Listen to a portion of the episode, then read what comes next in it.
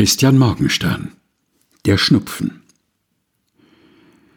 Ein Schnupfen hockt auf der Terrasse, auf das er sich ein Opfer fasse, und stürzt alsbald mit großem Grimm auf einen Menschen namens Schrimm.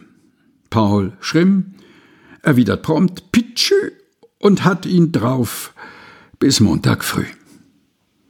Christian Morgenstern Der Schnupfen. Gelesen von Helga Heinold.